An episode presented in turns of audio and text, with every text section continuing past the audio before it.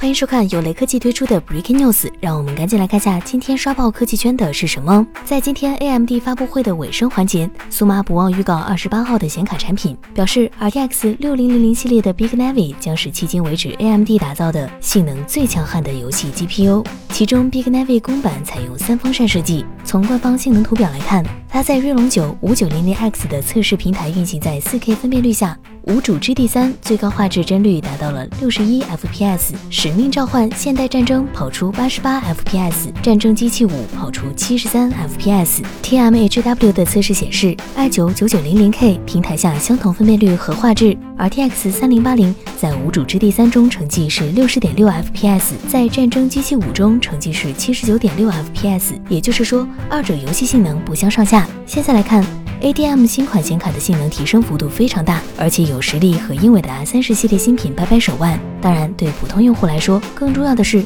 AMD 新品推出后将督促英伟达扩大产能。目前为止一直抢不到的三零八零显卡，估计就要现货了。